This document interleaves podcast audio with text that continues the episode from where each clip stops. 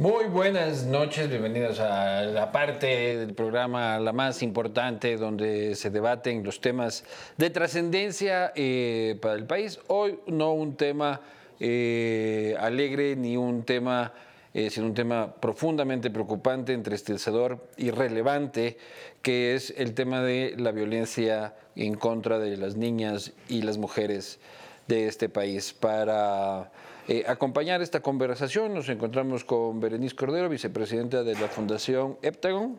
¿Cómo, le va? Este, Ana Gómez, directora de la Asociación Mega Mujeres. ¿Cómo está? Y nos acompaña de manera este, virtual, desde Cuenca supongo, este, la señora Bernarda Ordóñez, ex secretaria de Derechos Humanos eh, en, el gobierno, en el gobierno anterior. Un tema, un tema que se lo topa eh, coyunturalmente, pero lastimosamente no con, con, la profundidad y el debate que el país necesita para eh, afrontar esta problemática de manera, de manera eficiente. Eh, la Alianza para el Mapeo de los Femicidios en Ecuador dice que en el año 2023 se registraron 321 femicidios en el país, 321 mujeres asesinadas únicamente por ser mujer. Esto quiere decir que en 2023 es un promedio de que cada 27 horas una mujer fue asesinada brutalmente en el país. En el 2022 eh, fue cada 28 horas, es decir, prácticamente pasa poco más de un día y el Ecuador tiene que registrar una terrible estadística que es eh, el asesinato de una, de una mujer, en un contexto en el que el país va eh, ya para su segundo mes completo eh, debatiendo el tema de la seguridad, pero hablando de la seguridad desde otro enfoque, desde un enfoque macro de crimen organizado, pero tal vez no enfocándose con la seriedad y la profundidad que se necesita sobre esta violencia muchas veces más silenciosa, pero no, no menos criminal. Eh, Berenice, eh, en relación a eso, a, esto mismo, eh, el país eh, debatiendo los temas de seguridad del Estado, haciendo esfuerzos grandes este, sobre temas de seguridad, principalmente contra el crimen organizado, pero se está invisibilizando, se está dejando de lado una lucha frontal por el tema de la seguridad de las mujeres. Buenas noches, gracias por la invitación. Me parece a mí que, claro, ¿no? el concepto mismo de que prevalezca, digamos, la seguridad interna, eh, digamos, y se defienda la vida, la integridad física de las personas es vital en general para que los derechos humanos sean una realidad. sin duda, ¿no? Eh, es un tema básicamente de seguridad humana, Eso es esencial. Pero también desde esa perspectiva, para la propia Naciones Unidas, se entiende la seguridad humana como la realización de los derechos humanos en general, no particularmente solamente la integridad física. Eso eh, necesariamente implicaría trabajar eh, distintas formas o manifestaciones de la violencia. Claro que la violencia criminal está eh, cobrando la vida, inclusive, claro, de las mujeres, de las mujeres, de los niños, las niñas. Eh, justamente en 2023, 700 eh, asesinatos intencionales, homicidios de niños, niñas, adolescentes y jóvenes en este país. Eso es gravísimo, es decir, significa que esa tasa creo que subió, me parece que en comparación no, para no hablar de TAS, porque ahorita la cifra se me fue, pero sí en relación al 2020, eh, eh, perdón, 2017, el comercio reportaba apenas 20 asesinatos de niños, niñas y adolescentes. Estamos hablando realmente de un crecimiento exponencial. Y eh, hay que entender también que la violencia básicamente es una relación cultural que se establece, eh, básicamente las interacciones que tenemos todos los días, la violencia intrafamiliar, la incapacidad que tenemos para ponernos de acuerdo, generar consensos, de manera que eh, sí, cerca de el 47% de los niños, niñas y adolescentes dicen que eh, han sido maltratados por sus padres.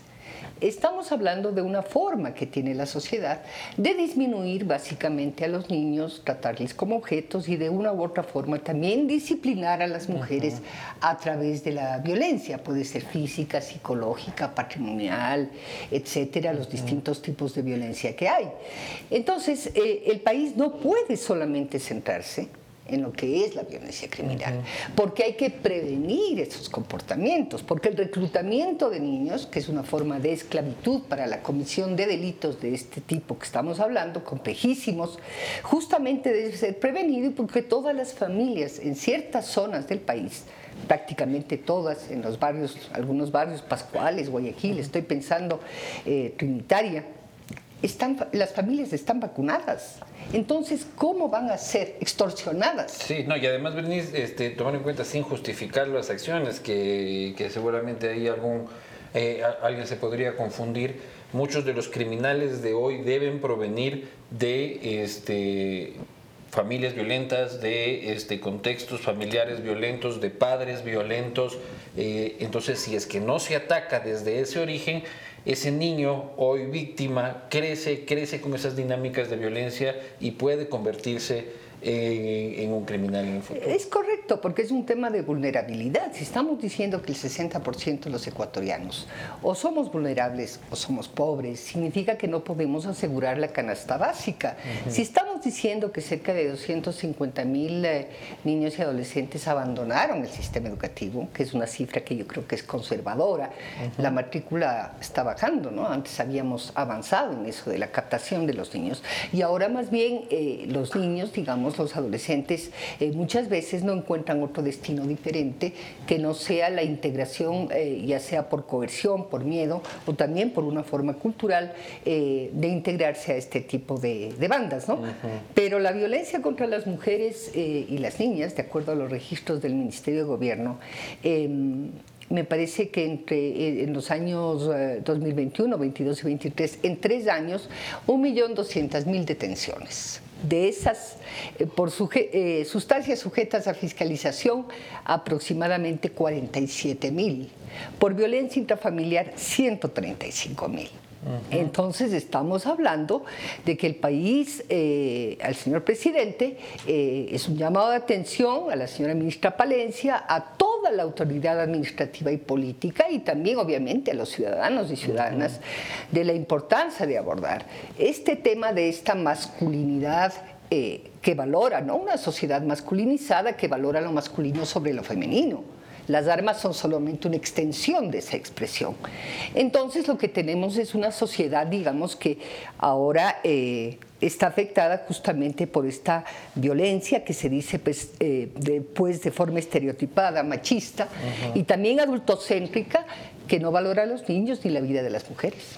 Ana Gómez, directora de la Asociación Mega Mujeres. E, en ese mismo sentido y casi esa misma pregunta, ¿cómo podemos aprovechar que el Estado nos ha dicho voy a tener a la seguridad como este, mi, principal prioridad. Voy a destinar recursos, este, en la forma presupuestaria se destina este, un volumen nunca antes visto al tema de seguridad, eh, pero cómo llamar la atención del Estado de que la seguridad no solo es el narcotraficante, el criminal, el secuestrador, sino que la inseguridad y la violencia está puertas adentro y puede tener rostro de papá.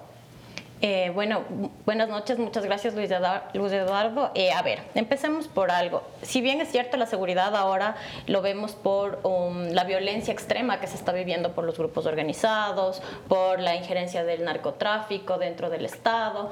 Eh, esto genera que, por, que se invisibilice otros, otros tipos de violencia, como ya lo hemos visto. Por ejemplo, en las estadísticas mismo del mapeo de femicidios realizado por Fundación Aldea y la Alianza de las Organizaciones que organiza que realizan este mapeo, a veces eh, constan datos que, por ejemplo, en lugares como Esmeraldas, las muertes de mujeres ya no tienen una causa investigada por violencia intrafamiliar, sino que ya se centran en decir son parte del crimen organizado, entonces ya no se va a una causa inicial que es este otro tipo de violencia. Entonces creo que es necesario que se, que, se empiece a sensibilizar y a capacitar sobre las causas y los orígenes de las violencias, que pueden estar entrecruzadas algunas sí, pero existe una violencia. Para aclarar eso, tú me estás diciendo que en zonas como Esmeraldas aparece una mujer asesinada y llega la policía y dice, registro, este, ¿cuántos van, muertos vamos por crimen organizado? 200, 201.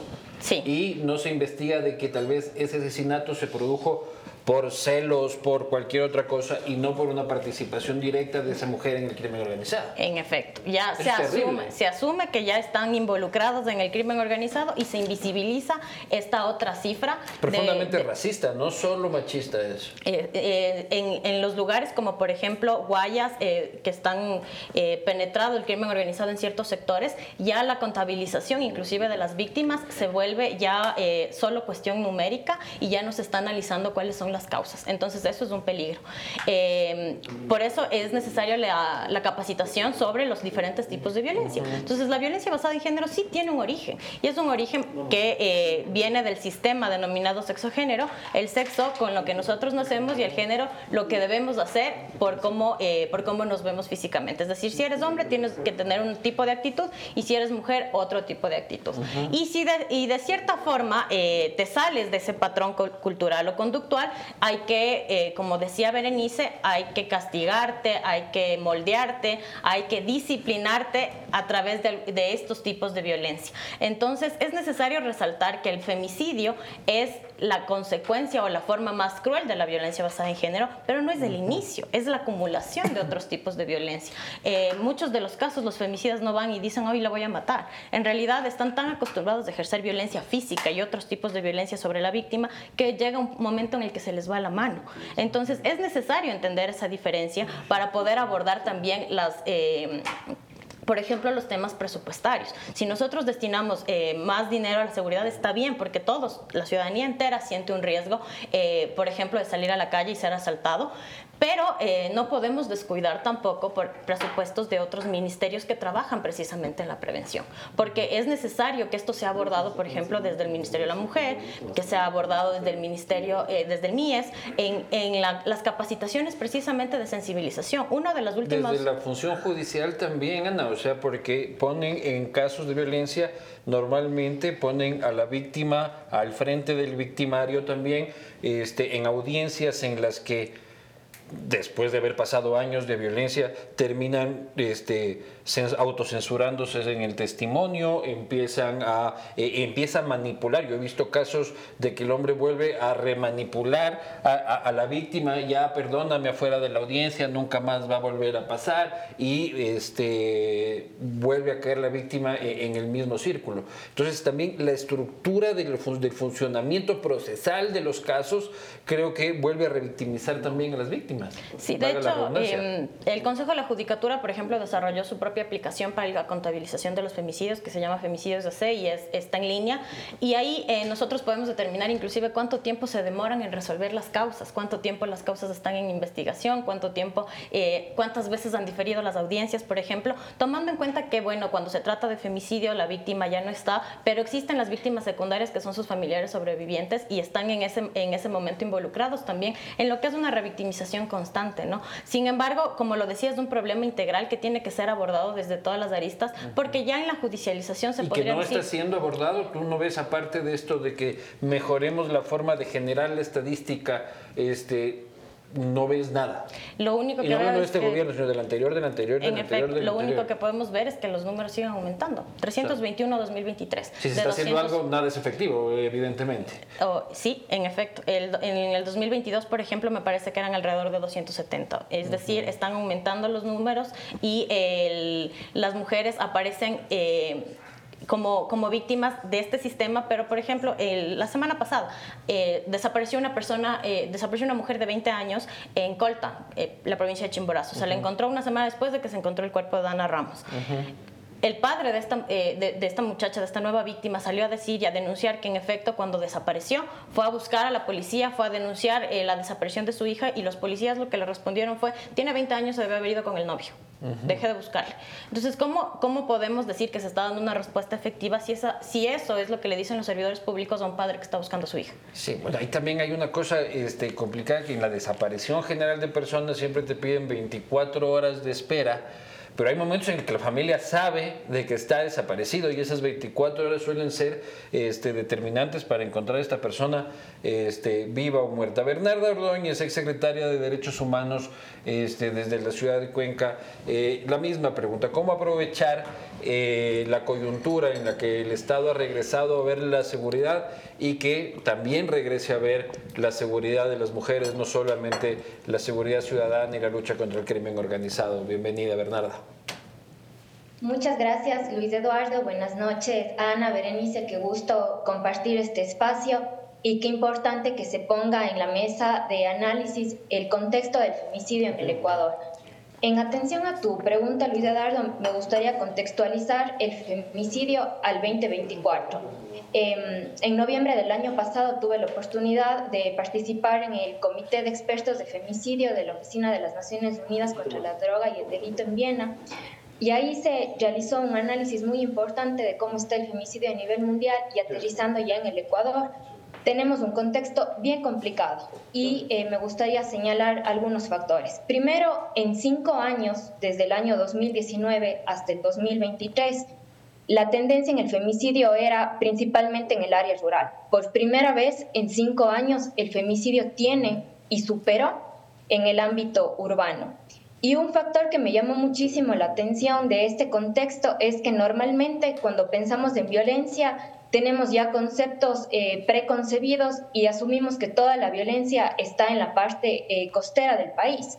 Y no es así. Por primera vez en cinco años, Pichincha superó el femicidios a Guayas. Y creo que eso nos tiene que alertar de cómo realmente se está estructurando las dinámicas de violencia en el país. Aquí una, cosa, esto aquí una cosa, Bernarda, este, no solo esa, eh, esa diferenciación, sino también equivocamente se cree que este, la violencia contra la mujer y los femicidios son casi una problemática exclusiva de la gente pobre, ¿no? O sea, y se invisibiliza también los casos que existen, que muchos casos muchas veces no son este, poco frecuentes, de que este tipo de violencia, ya, eh, o el femicidio o la violencia contra la mujer que tiene este, varias formas y varios tipos, sucede, no es una cuestión de ricos o de pobres, sino de todos.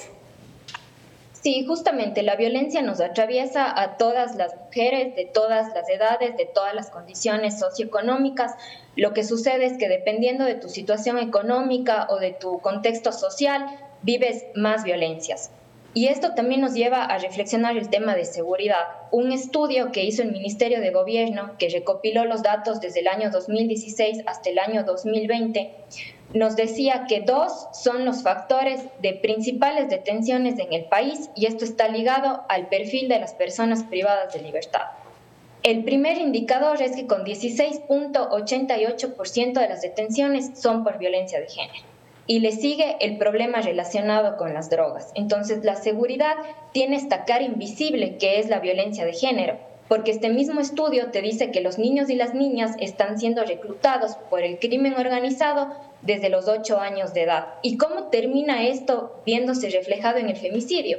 Lo dicho por las propias organizaciones de la sociedad civil que registran los femicidios y es que el 55% de femicidios en este último año, principalmente en el año 2022, ha estado relacionado con el crimen organizado. Justamente este 8 de marzo, que es el Día Internacional de la Mujer, la Organización de Naciones Unidas y principalmente ONU Mujeres ha puesto el foco en la alarmante escalada de la violencia, pero también la alarmante falta de financiamiento para prevenir, atender y reparar la violencia. Precisamente, precisamente hacia allá voy a ir, pero no quiero quedarme con la duda, este, Bernarda, eh, aprovechando que participaste en este foro internacional eh, las tragedias propias son nuestras tragedias eh, y, siempre, siempre son, son terribles, pero si hay alguna forma de compararnos con la región en esta terrible eh, estadística, no sé si el Ecuador está peor que Colombia, que Perú, que Bolivia, que los países centroamericanos. o, estamos en el promedio para por lo menos entender si es una tragedia compartida o, la nuestra es más grave? Es una tragedia compartida, sin embargo, nosotros estamos superando la media en muchos indicadores de violencia. Por ejemplo, violencia sexual, eh, hacia niños, niñas y adolescentes, que son el 87% de las víctimas de feminicidio en el país, violencia de género. No me gustaría eh, mencionar nombres de países porque cada uno tiene sus realidades eh, específicas, pero por ejemplo un país estaba con 17 casos de femicidios anuales y estaba considerando seriamente hacer una declaratoria nacional para poder destinar los recursos y que se pueda investigar y que se pueda implementar una metodología que se llama, eh, que tiene que ver muchísimo con la investigación a profundidad de las causas de homicidios y asesinatos que se utiliza principalmente en Estados Unidos y en Europa y que también se han, se han implementado, se están implementando en algunos países. Entonces, dentro de la región estamos superando en muchos tipos de violencias la media, la media regional, que es realmente muy alarmante.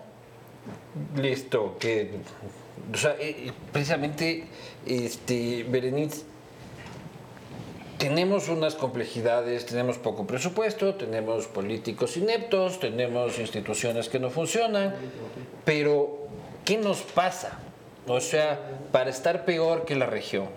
o sea, porque si estamos como la región, podemos no justificarlo, pero es que hay elementos socioculturales que venimos arrastrando por este, siglos, que tal y cual. Pero, ¿qué nos pasó a los ecuatorianos en los últimos 20 años, 10 años, en el tiempo que sea, en el que nos convertimos en gente violenta? Que supuestamente este, no lo éramos, en todos los sentidos, violencia de, todo tipo y peor, y, peor en este caso. O sea, ¿por qué nos volvimos violentos con nuestros propios niños cuando no lo éramos o sí lo éramos y no registrábamos la estadística? Este, ¿O qué, qué carajo nos pasa? Mm, es una muy buena pregunta. Yo pienso que mucho tiene que ver con no haber abordado la evidencia.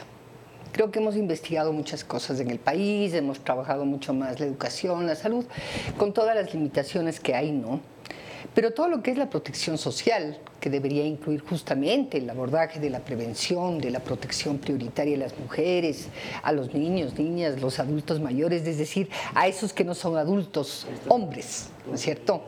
Eh, entonces, una sociedad bien adultocéntrica y como ya decíamos hace un momento... Pero siempre eh, lo hemos sido. Sí. Y en época de mis abuelos... Sí, sí. Extremadamente. Yo, mi abuelo eh, era un tótem sagrado patriarcal al que lo quería mucho y todo el asunto. Ahora, en cambio, a las abuelas se les sube uno los nietos por las orejas y... Claro, entonces eh, yo creo que, que, ha habido esta evolución cultural. Sin embargo, todavía no hay todas las capacidades de análisis tampoco, no hay toda la información tampoco, todavía la policía responde, como ya dijo hace un momentito eh, Ana, ¿no es cierto? O, va el juez y le dice, no vaya nomás, hágase de buenas, ya va a pasar, es decir, se desalienta la denuncia. Y la mujer muchas veces tiene que pagar de su propio bolsillo y simplemente eh, prefiere no denunciar. Eh, eh, el Consejo de la Judicatura dice 55 mil casos de violencia sexual, me parece que en los últimos cuatro o cinco años. La mayor parte, como dijo Bernarda, son de niños, niñas y adolescentes, violencia sexual. Entonces, em, en ese sentido, digamos, lo que estamos hablando es que sí ha habido un cambio cultural, pero eso tiene que ser masticado, digerido por el actor político, el actor administrativo. Es decir, tiene que haber una disponibilidad de quien ejerce el poder, de quien gana, pierde las elecciones, de todos los actores, para entender que este es un problema real, que no es un problema discursivo, que no es un problema, como oí el otro día, como decían, que es un problema ahora de discusión cultural, ideológica. No, no. Estamos hablando de que la violencia puede producir la muerte, así como dice el señor Milei. Y no es un problema de estereotipos, de lenguaje, de cambio, que no, no, no. Estamos hablando de que eso tiene que ver con la pobreza, tiene que ver con la exclusión, con la inequidad, con la injusticia, con la vida o la muerte de las niñas. Es como la niña que murió en Riobamba. El padre es un agente público, el principal sospechoso. Si él, que es un agente público, que se entiende que está formado, agente público judicial, me parece, policía judicial. Ok, él está formado, está formado para hacer respetar los derechos, porque quien ejerce la justicia es el guardián de que eso se cumpla. Si una persona en esa condición o si tenemos militares o policías, ahora nomás veía en el Twitter, que son detenidos porque están participando en actividades. Eh, entonces, ¿de qué estamos hablando? Estamos hablando de que estas autoridades administrativas, también en la vida privada, eh, Luis Eduardo, no es solamente un tema, por eso es que decimos que la violencia contra las mujeres no es un problema privado, es un problema público, no tiene que ver con los comportamientos eh, psicológicos. El 10% únicamente de los casos de violencia puede atribuirse a alguna patología, Luis. ¿no? De violencia contra las niñas, las mujeres. No, es una patología de que este, el agresor tenía una enfermedad específica. Correcto, que tiene una enfermedad psicológica. Pero yo sí creo que si es que se hace una, yo no soy ni un experto y por gracia de Dios estoy rodeado de tres expertas, este, si es que se identifica que un agresor empieza a tener comportamientos celópatas, por ejemplo, este, comportamientos agresivos, eh, sí podría haber alguna forma de prevención en el tratamiento de la salud mental de esa persona, que no, tiene que llegar a ser diagnosticado como este, esquizofrénico. O sea, ya empiezas a darte cuenta de que esta persona está empezando a tener actitudes este, producto de cualquier otra cosa, que ya sus celos ya no son de, ay, oye, no hables con él, sino cada vez empieza a poner un poco más agresivo el tema. El tratamiento de esa persona también, si es que es efectivo, oportuno, este, podría evitar claro, estadísticas Sin duda, o sea, hay, hay, un problema de casuística también, pero como estuvimos hablando hace un momento, esto tiene que ver con las relaciones sociales, culturales, en donde hay un superior, ¿no? Que es el hombre y entonces la mujer puede ser objeto de una serie de agresiones. Una de esas puede ser el control, el control de su tiempo, el control de sus relaciones, otra la exclusión económica. Hay mujeres que aún, siglo XXI, sus esposos no les permiten trabajar. ¿No es cierto? Y eso no es necesariamente un problema eh, económico, no es que solamente eh, los ricos, no, no, también hay mujeres pobres que me han dicho, no puedo salir de la casa, pero ¿y por qué? Porque simplemente mi marido piensa que debo quedarme cuidando a los hijos. Entonces, estamos hablando, ¿no? Que son factores de exclusión, que es un comportamiento cultural, que es un comportamiento político también, Luis Eduardo, porque si el país no opta, ¿no es cierto?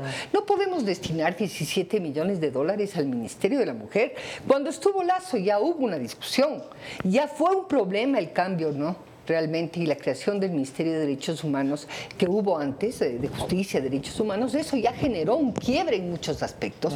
Entonces, ahora 17 millones de dólares con una epidemia silenciosa o lo que sea, pero que significa que muchas mujeres vivan con una carga mental y psicológica gravísima. La, dolencia psicológica que, que provoca la, la, violencia doméstica, la violencia eh, de género, como se llama, pues dentro de las familias y a los propios niños es gravísima. Eso también es un tema de salud mental. Entonces, no es solamente al perpetrador, es también a la víctima, ¿no es cierto? Ana, este, yo lo que veo es que le atribuimos enormes responsabilidades al Estado, este, con justa razón. No dan presupuesto, este, se hacen de la vista gorda, este, priorizan otro tipo de cosas este, e invisibilizan estas. Pero sí, el Estado tiene una responsabilidad, pero la sociedad civil, organizada o no organizada, también tenemos una responsabilidad. También somos una sociedad que este, sabe que el vecino le pega a la vecina y nos quedamos, este, nos quedamos calladitos y, no denunciamos. O este, tu amigo viene y te dice que le maltrató a tu mujer y lo festejan algunos otros pendejos. Este, el Estado tiene su responsabilidad, pero eh, endilgársela toda tampoco es lo correcto, ¿no? O sea, tenemos como ciudadanos que, que agarrar parte de la responsabilidad. Sí, en realidad eh, nosotros tenemos inclusive los gobiernos que nos merecemos. O sea, cuando nosotros nos quejamos, por ejemplo, de la asamblea y del circo, que muchas veces suele suceder en el legislativo, esas personas están ahí por votación popular. Es decir, somos nosotros quienes los pusimos ahí. Entonces, en efecto, eh, son un reflejo de lo que nosotros somos y por ende nuestros gobernantes también. Eh, es, es un, eh, un, trabajo, sí, que lo venimos haciendo de hecho desde la sociedad civil, con el nivel al que nosotros podemos llegar y los espacios en donde podemos estar, pero eh, creo que también corresponde a un trabajo muy interno en las familias. Por ejemplo, en cuanto a la distribución de roles que pasan dentro de la casa, si tienes un hijo, tienes una hija, ambos tienen que aprender responsabilidades domésticas como a lavar su propio plato, como atender su propia cama, ¿no? Si es que nosotros desde la infancia vamos educando que hombres están para una cosa y mujeres están para otra cosa, en efecto, cuando crezcan, esto eh, va a generar un shock en quien no tenga ese comportamiento y va a verse avalado por el que yo fui educado así. Entonces, em, de cierta forma, y creo que esto sí es algo digno de reflexionar, nadie quiere tener una hija que sea víctima de femicidio pero tampoco nadie quiere ser el padre de un femicida. Entonces yo creo que eso es algo que todos y en la sociedad sí debe reflexionar internamente sobre lo que está sucediendo puertas adentro en su casa, porque somos quienes transmitimos a, través de todo esto lo, que, lo que se refleja después, ¿no? Lo que tú acabas de decir, que los niños se le trepan a las abuelas y no tienen el respeto que tenían o que solían tener antes. Sí, y ahora podría decirse que es una sociedad que disfruta y que festeja la viveza criolla que además no tiene respeto por nada. El semáforo, por ejemplo, nadie respeta el semáforo. En lugar de ver el semáforo, ven la calle. Entonces, eso sí es cultural. Y eso es algo que tenemos que cambiarlo nosotros, porque en estas normas, o sea, nosotros no podemos estar exigiendo que, que el resto de, de, la sociedad cambie si nosotros no tenemos también un procesamiento interno. Sí hay responsabilidad estatal, sí hay responsabilidad de la sociedad civil, pero sobre todo hay responsabilidad de cada ciudadano, cada ciudadana en lo que hace en su casa y puertas adentro. porque... a, mí lo que, a mí lo que me preocupa también es que este, aparecen dos niñas asesinadas, por decirte. El país se escandaliza una semana, ¿ya? Y de ahí, este, vamos ya, que toca el clásico del astillero. Este, ¿Qué nos toca? Ni sé qué, que ni sé cuánto. Entonces, son como este, eh, escándalos tan este, de corto aliento que eh, limitan el debate. Ahí un mea culpa incluso de los que hacemos periodismo y comunicación, de los propios medios de comunicación, que nos subimos en el debate muchas veces cuando la gente está enardecida por casos puntuales. Caso de María Belén Bernal, por ejemplo, y luego lo dejamos, ¿no? O sea, a mí me hubiese gustado que después del caso de Bernal nos quedemos un par de meses más hablando de violencia en cuarteles, de violencia contra la mujer en cuarteles, de la seguridad de las mujeres, eh, como lo que hablábamos este, en su relación con agentes de la seguridad que están preparados, están policías y militares para enfrentar eh, este tipo de cosas puertas adentro, pero somos de chispazos en el debate. Las organizaciones de mujeres en realidad estamos reclamando eso constantemente. El problema es que se ha invisibilizado tanto dentro de la sociedad el, el hecho de que son temas de mujeres, entonces son las locas que salen el 8 de marzo, son las locas que salen el 25 de noviembre, porque vienen a rayarnos las paredes, pero en realidad... Eh, en eso se centra el debate y no en las vidas que se han perdido. Y se trata de, a través de eso, deslegitimar lo que en realidad está sucediendo. En el caso de María Belén Bernal, por ejemplo, si tuvo influencia el hecho de que sea dentro de la, de la policía, de la Escuela de Formación de Policía, también tuvo un hecho que viene a ser eh, justo lo que, lo que decía Bernarda, y es que se suele ver esto como un hecho ajeno, que sucede en la pobreza, que sucede en la costa, pero esta vez María Belén Bernal era una mujer con profesión, que hacía TikToks, como eh, una amiga nuestra que podía estar y el aquí. no era de tropa, pero era un oficial Exactamente. de la Entonces, es precisamente eso lo que llevó a muchas personas en ese momento a reflexionar que sí, le puede pasar a mi amiga, le puede pasar a mi hermana, me puede pasar a mí, porque está legitimada esa violencia, porque está normalizado que el celoso eh, sea el que, el, que actúe mal o que le pegue en público y todo el mundo se calle. Del Pozo también, por ejemplo. Eh, de hecho, por el caso Karina del Pozo se tipificó el femicidio en el Ecuador, ¿no? Porque fue la primera vez que se reconocía que había una relación de poder entre la víctima y los procesados. Pero eh, eh, esto sigue atravesando la discusión. Por ejemplo, el caso de Naomi Arcentales es un fiscal, fue un fiscal, el presunto eh, agresor, y él estaba investigando casos de violencia de género. Entonces, de, de, la misma forma, el caso de Zoe en Ibarra, el una niña de ocho meses a la que su padre contrató, policía contrató un sicario para no pagar pensiones de alimentos. Entonces, el punto es el detalle. La pensión de alimentos está vista como algo malo o como que las mujeres sacan rédito de esto cuando un niño sobrevive con 130 dólares al mes. ¿Qué niño sobrevive? ¿Quién puede sobrevivir con 330 dólares al mes? Sin embargo, piensan que es un negocio de las mujeres. Es que hay, en, ese caso yo creo que merece un debate este, más amplio, porque yo sí conozco casos también del otro lado, este, de que hay padres que tienen toda la intención este, y, pagan y regresan a ver y sus hijos no reciben esa atención. Pero, son casos puntuales. El, problema, el problema, y casos puntuales también los otros. O sea, no. el o sea pueden, ser más ir a la Defensoría Pública y ver las estadísticas. Pero por eso es lo que te digo, o sea, este, merece un debate este, más profundo en eso y no quiero abordarlo no porque no quiera, sino porque lo vamos a terminar abordando superficialmente y eso sería injusto, injusto con el tema. Este, Bernarda, eh, Berenice aquí nos, nos decía que eh, era absolutamente eh, ineficiente, no es ineficiente, sino este, que no es suficiente este, eh, el presupuesto asignado al Ministerio de la Mujer, 17 millones, 17 millones de dólares. Hay otras voces, en cambio, que dicen que es un ministerio que no debería existir, que es un ministerio de este, gasto eh, innecesario del Estado, que ese presupuesto, algunos dicen solo tiene que desaparecer, otros dicen que esa política tiene que repartirse en varios ministerios, que no tiene que haber un ministerio al respecto respecto. Este, otros dicen, este, eh, como Berenice, de que el dinero es insuficiente.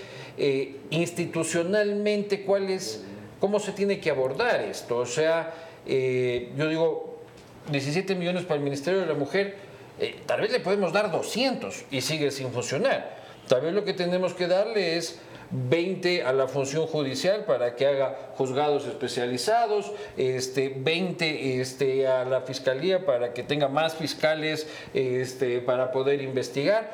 No, no, me parece únicamente que es en plata al Ministerio de la Mujer. Esa es mi opinión personal, no sé cuál es la tuya, Bernarda. Sí, justamente en línea con el tema que es eh, para este 8 de marzo, que es eh, destinar presupuestos suficientes para atender, prevenir y reparar la violencia. Y también un poco abriendo un paréntesis con la experiencia profesional que tuve al frente de la Secretaría de Derechos Humanos. Eh, coincido contigo, Luis Eduardo, que los temas de mujeres no tienen que estar concentrados en un solo ministerio, porque como vemos, em, las relaciones de género atraviesan a toda la sociedad. ¿Qué quiero decir con esto? Que, por ejemplo, en la agricultura tenemos que pensar en las mujeres que están eh, ejerciendo esta actividad. En la industria del camarón, por ejemplo, el 95% de la nómina de las, de, de, en esta industria está eh, bajo, abajo de mujeres. Entonces, a mí, a mí me encanta cuando sacan las cifras de camarón y dicen, sí, esta es una de las industrias eh, no petroleras que más ingresos aporta al país. Yo digo, sí, pero es que son las mujeres por ejemplo, eh, mujeres en el área de la construcción. Entonces, en ese sentido, creo que indudablemente tiene que ser eh, transversal y es por eso que en el tiempo que estuvo en funciones se estableció un decreto ejecutivo, el del 25 de noviembre, en el cual se iba a transversalizar este enfoque de género y además la Constitución establece el indicador de gasto de género que en teoría todos los GATS, todos los municipios, todos los ministerios deberían estar trabajando eh, en componentes de género, porque cuando uno invierte en las mujeres, está invirtiendo en toda la sociedad, ya no es solo un tema para las mujeres. Y por otro lado, eh, quisiera puntualizar un poco el tema de los presupuestos. Indudablemente es ineficiente el trabajo que se ha realizado hasta, hasta ahora porque al año tenemos aproximadamente 100 llamadas de emergencia del ECU 911 lo que el Ministerio de la Mujer, antes Secretaría de Derechos Humanos, logra atender es menos de la mitad. ¿Ya? Y es por eso que cuando estábamos en funciones eh, destinamos el mayor presupuesto que se ha invertido hasta ahora en mujeres. Eran cerca de 30 millones de dólares hasta el 2025.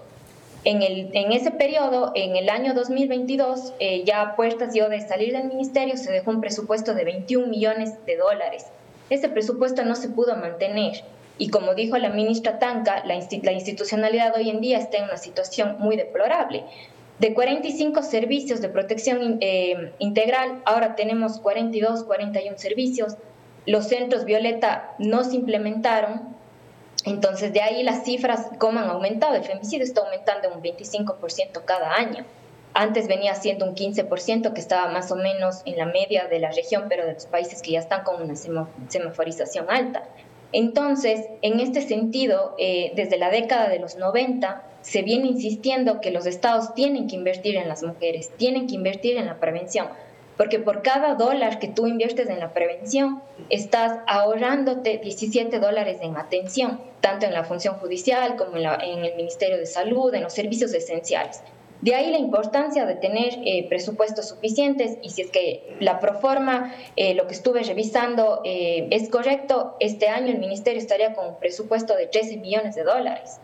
¿Qué haces con 13 millones de dólares en un ministerio que cambió de nombre y que no tiene presencia territorial en todas las provincias? De ahí que un presidente que ha integrado un gabinete paritario sería una oportunidad histórica que el ministerio pueda tener la presencia territorial que requiere, pueda tener el presupuesto mínimo para operar y que pueda también eh, trabajar fuertemente en la prevención. Lamentablemente vemos que los temas de mujeres siempre quedan para el final, cuando estamos viendo en este programa y los datos nos están revelando que si queremos resolver el problema de seguridad del país, hay que mirar a la familia, hay que mirar a la violencia de género y hay que mirar específicamente al femicidio y a la violencia intrafamiliar. Quizá una de las formas de incrementar ese presupuesto es, este, no sé si vía decreto o vía ley, eh, obligar a que cada institución del Estado, dentro del presupuesto que se le da, exista un rubro específico y tenga que rendir cuentas sobre cómo este, ha eh, eh, aplicado políticas este, de defensa y promoción de la defensa de las mujeres y la lucha contra la violencia, porque veíamos por el caso de agricultura, este, las mismas Fuerzas Armadas, la misma policía. Entonces, señores de las Fuerzas Armadas, les voy a dar mil millones esos mil millones tienen que usar tal porcentaje para eso. Y me tiene que venir a responder usted qué ha hecho con esa cosa. Eso creo que podría ser una vía, pero no soy nadie para eh, decirlo. ¿Existe una eh, ley? sí, Luis Eduardo, solo quisiera comentar un poquito desde acá que justamente eso sí existe en la Constitución y en la ley, es del indicador de gasto de género en teoría la proforma y, y, todo tiene que estar atravesado por este indicador. Cada uno de los ministerios, de acuerdo a este decreto ejecutivo que les digo del 25 de noviembre, tienen que rendir cuentas de qué han hecho por las mujeres el 8 de marzo y el 25 de noviembre. Creo que leyes eh, tenemos en el país. Hacerlas realidad, ese, ese ha sido y es el, el desafío más grande que tenemos con las niñas y mujeres del país. Muy bien, como siempre, un problema de voluntad. Y la ley orgánica para prevenir y erradicar la violencia contra las mujeres establece inclusive un sistema ya de organizaciones que tienen que estar eh, ordenadas, estructuradas, Ministerio de Salud, Ministerio de Educación, que está a la cabeza del Ministerio de la Mujer, pero ya tienen la orden de la generación de política pública. En realidad no, no sucede. No sucede. Ese es el problema. Señoras y señores, este, gracias por atender esta conversación de un tema muchas veces, como les decía, invisibilizado, pero enormemente importante, que nos han ratificado aquí las expertas las cifras, un tema de violencia incluso superior al tema este, de drogas eh, en este país, pero que muchas veces es preferible, es preferible ver a otro lado con la vergüenza que eso debería provocarle a la nación. Muchísimas gracias, este, señoras, eh, por desasnarme también en algunos de estos temas. Bernarda, también un abrazo a la distancia. Un abrazo, muchísimas gracias. Y ustedes no se vayan, que vamos con los terrenos del abuelo.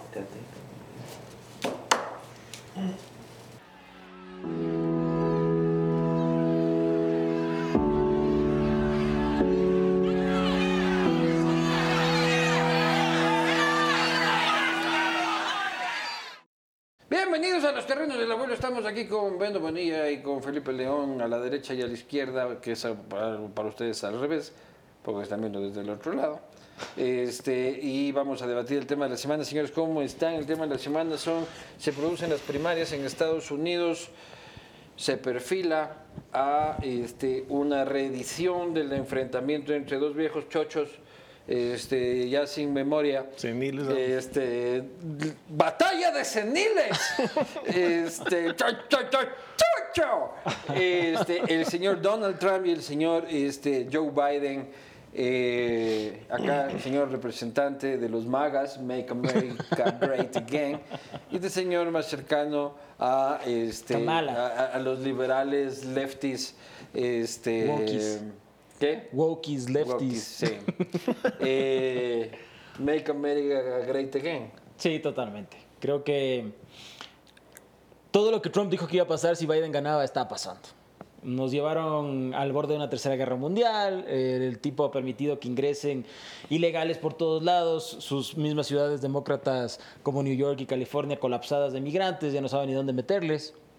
Y por eso la gente se ha dado cuenta que, uno, con Trump había más billete, que a la gente lo que más le importa en los Estados Unidos, había más trabajo, más seguridad y que efectivamente era un tipo que no creaba guerras y que era un tipo que nos tenía como mundo bastante más Trump, un estable. tipo pacifista, él dice que Trump necesita... Trump era se- Mahatma Gandhi. Se merece el premio Nobel de la Paz. Nobel. Más que Obama, premio. sí. Quítenle el. se Claro que más que Obama. Quítenle el Nobel a Obama y Totalmente. déselo a Trump. ¿Qué opinas de eso? Um, a ver, digamos, eh, son escalofriantes las declaraciones que hace Donald Trump y que ha hecho Donald Trump en relación a temas como la migración, en relación al tema de derechos. O sea, es decir, toda la agenda que hemos, o que, digamos, se posicionó durante un montón de tiempo en términos climáticos también, eh, fue completamente desmontada, digamos, durante el gobierno de Donald Trump. Pero más importante que eso es, eh, pese a que tengan un sueño húmedo para ver a Donald Trump de nuevo en la papeleta en el 2024, Donald Trump está inhabilitado. La Corte Suprema de Colorado en diciembre del 2023 lo inhabilitó para participar en las elecciones gringas y le está apelando, pero el día de ayer una corte en Illinois también lo inhabilitó para participar en las elecciones de este año por eh, haber apoyado la invasión del Capitolio eh, durante el proceso electoral en el que ganó Joe Biden. Por cierto, yo a Joe Biden no le tengo ningún respeto, digamos, como presidente gringo. ¿Y Creo que es un tipo guerrerista. Kamala, Kamala es, sí, esa sí te- Kamala es le otro, es otro, es otro cantar. Sí, sí, sí. Pero bueno, lo que ¿cómo quieren es no? que gane Joe Biden, se declare senil Y a la Kamala. semana. ¿Qué es lo que quiso? tengan- Ah, sí, sí, la estrategia de Correa con, con Moreno. sí. Claro. Que se declare, Eso se le quiere. ponchó la llanta de la rueda. Eso dicen y- que es lo que quieren. Eso es lo que ¿no? quieren, eso es lo que quieren. Para cumplir su Como agenda progresista. globalista. Globalista 2030. Sí, estos Totalmente. malditos. Sí, No, los Illuminatis en Estados Unidos están en todos lados y no podemos hacer nada. sí.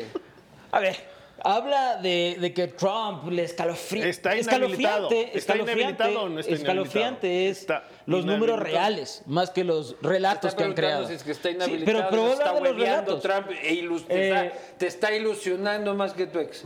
Mira, si es que no va Trump por alguna razón, Segunda que creo que que no va a pasar. ah, no, si es que no llega a eso pasar. fue el futuro que si no llega a pasar, seguramente irá Ron DeSantis, que es todavía más conservador y un mejor político que Trump. Y seguramente Trump va a hacer un endorsement y va a ser perfecto que vaya DeSantis. Eso sería como la camala de los republicanos. Ya. Eh, yo estaría mucho más feliz de que vaya Ron DeSantis que, Ah, que es que más vaya Trump. Que Trump. Así Es como- más conservador. No ¿Qué dije más radical, más conservador. Más- Pero eso- es un eso- conservador eso- frontal. más Eso suena radical. más heavy. Trump todavía. es Claro que sí. populista Claro. de derechas y el otro es un conservador puro, duro. Más radical. Entonces, Claro. me parece perfecto. Si es que no, por alguna razón no va Trump, irá Ron DeSantis. Y Ron DeSantis le va a basurear igual a cualquiera de los lefties que se vayan por el otro lado. Pero yo creo que igual a- nos vale paloma, porque eh, en realidad nosotros somos la última rueda del Ah, Sí, coche. Es- Se estén demócratas o estén O republicanos, republicanos, son- Latinoamérica No creo que nos no da tiene igual. cambios. No creo que nos da Seguimos igual. migrando nosotros, porque la migración de Estados Unidos no es culpa de Biden. No, no, Ya. no, por supuesto. Si, si los manes salen de nuestros países. Aquí es culpa de Exacto. Lazo. Claro, Argentina es culpa, de Macri. Es, cu- es culpa de nuestro. Esos gobiernos neoliberales de derecha.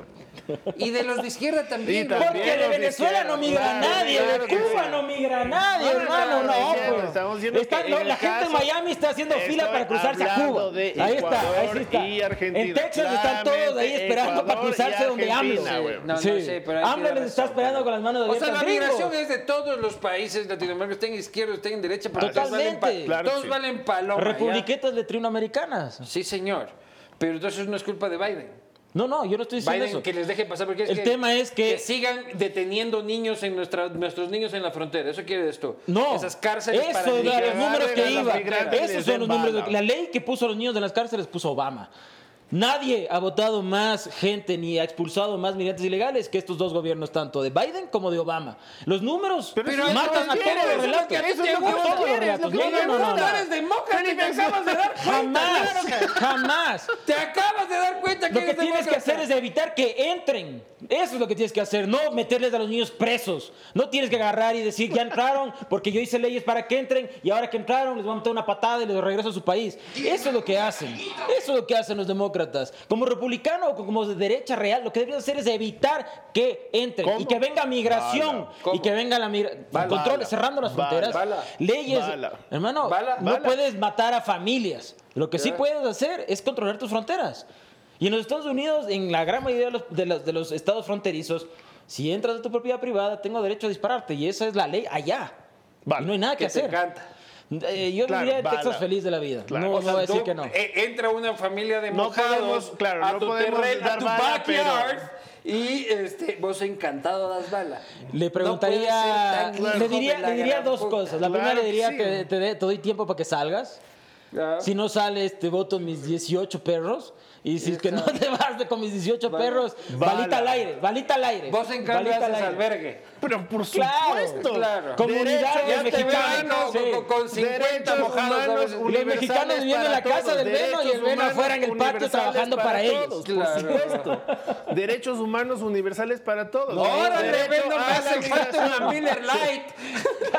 Ven a trabajar, güey. señor, ya voy. Claro, bueno, rápido, güey, rápido. Rápido, güey. No mames, aquí. Bueno, señores, señores, veremos qué pasa en las elecciones de este año. Estados Unidos este, puede volver al pasado o viajar al futuro, que es el mismo pasado que el anterior futuro, porque es exactamente lo mismo lo que está eligiendo eh, eh, los hermanos norteamericanos. Vamos ahora con este, el segmento MB. Gracias, señores, porque protegen. Felicitaciones a la tía Farrera La por estar en la, cierto. en la la editora editora general. general, pues. Y felicitaciones Y a la posta la por ganar el Felicitaciones premio a la posta por ganar el premio. Entregado por el mismísimo rey de España. Vos debes estar pucha. Claro. que- Más que Viva feliz, España, viva el rey, viva la posta y la ley. vos- vos, claro. Vos cuando te enteraste de ganar el premio Rey de España, has de haber tenido unos tres orgasmos seguidos, Sí. ¿no? El rey. La próxima, la el próximo terreno de Estaba la, la gorro que me de- manden a mí a recoger el camiseta de la posta. Claro, claro. Me tienes que mandar a recoger el premio a España, por favor. Como una delegación especial. No, ni vergas. Vamos a MMB.